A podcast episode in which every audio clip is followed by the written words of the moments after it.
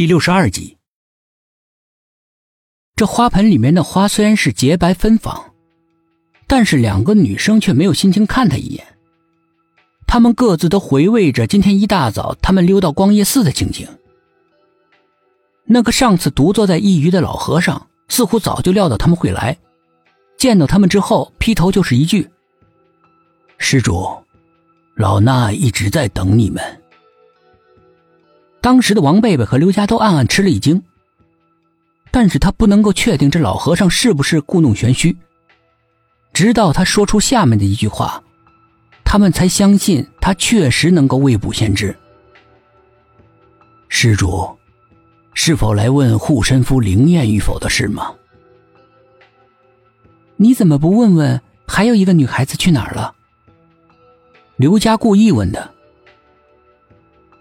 他已经不在人世了，又何必问呢？老和尚双眼微闭着。两个女孩听完之后，当即就石化了，忘了呼吸。老和尚睁开了眼，看了他们一眼。他是怎么死的？你们应该最清楚。王贝贝和刘佳一听，脸上顿时失去了以往的红晕。上面笼罩着一层冷峻萧瑟之气，谁都不敢再往下问，各怀心事的非常默契的转身离开。只有老和尚的声音从后面追了上来，不大，但是很清晰。小心提防，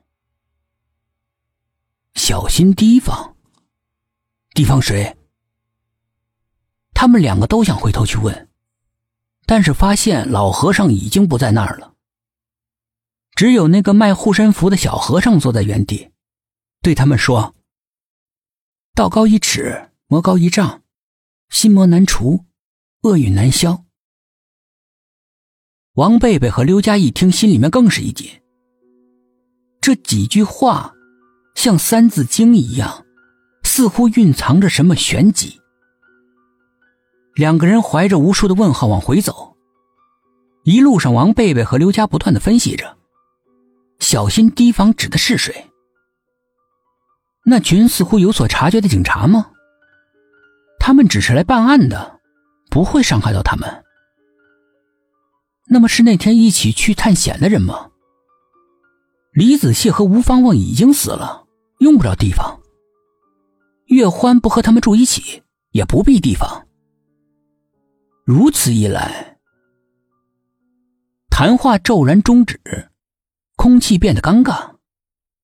两个人诡异的沉默着，只用目光悄悄的瞥对方，有些偷窥的含义。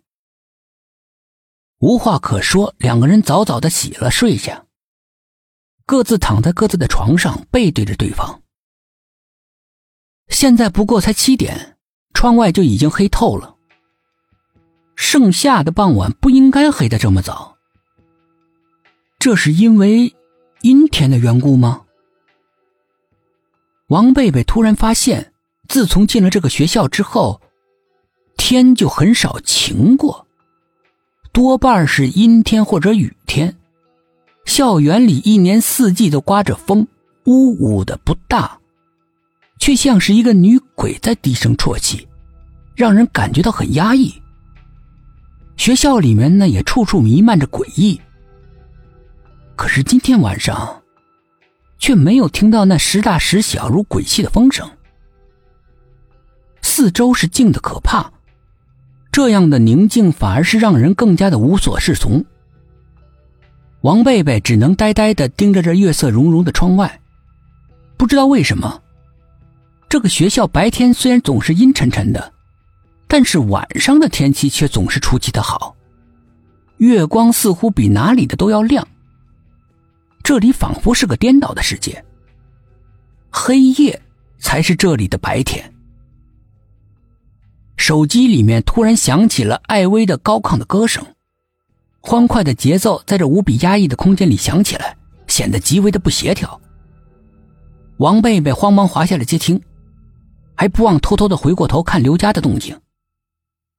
刘家正好朝这边翻了个身，王贝贝吓得赶紧扭过头来。来电显示是岳欢打过来的。王贝贝有点纳闷儿，自己跟他并不太熟悉，他找自己，到底是什么事儿？